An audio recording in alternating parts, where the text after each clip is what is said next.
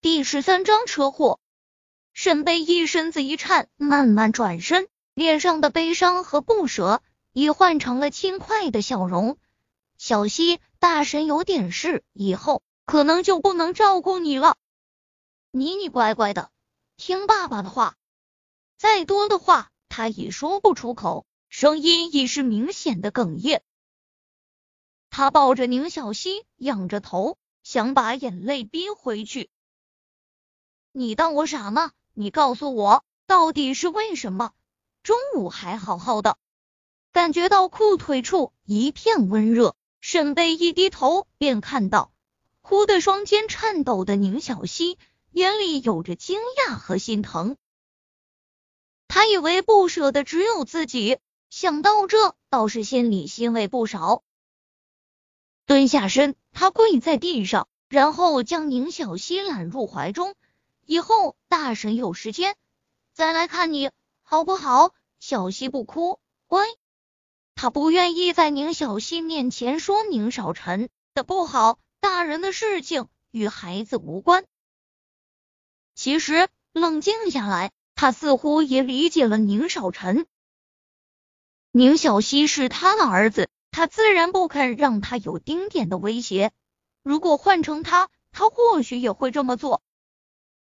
只是自己的身份，他没办法说出口，因为他自己都没弄明白当年到底是怎么回事。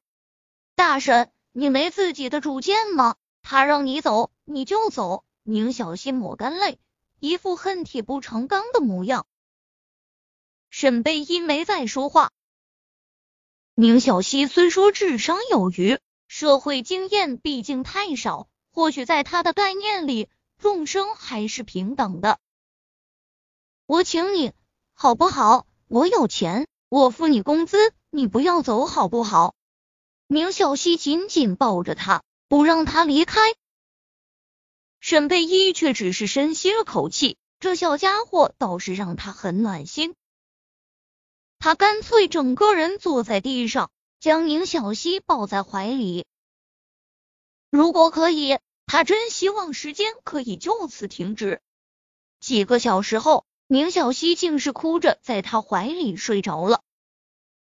沈贝依细细的看着怀里的小脸，目光留恋不舍。深深的看着他，似乎要把他印刻在自己脑海中。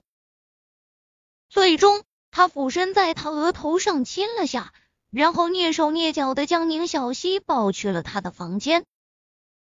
沈贝一回房间，拿起来之前的自己那简单的行李，迅速下楼走向门外。他怕再耽误下去，自己更加不舍了。沈贝一出了别墅后。便沿着盘山公路向山下走。这地方是富豪区，这时候更没有出租车。别墅二楼，宁少臣看着公路上那一抹黑影逐渐远去，直到彻底消失，他收回视线，走去了宁小溪房间。只是一推开房门，房间空荡荡的，哪里有宁小溪的身影？宁少臣皱眉。长腿快速的走向楼下，看到刘妈在厨房，问道：“刘妈，小溪呢？”刘妈闻声赶紧走了出来，不是在房间吗？宁少臣立马蹙眉，房间没人，立马让人查监控，出去找，看看后面花园有没有。是，少爷。十几个佣人瞬间行动起来，没一会儿。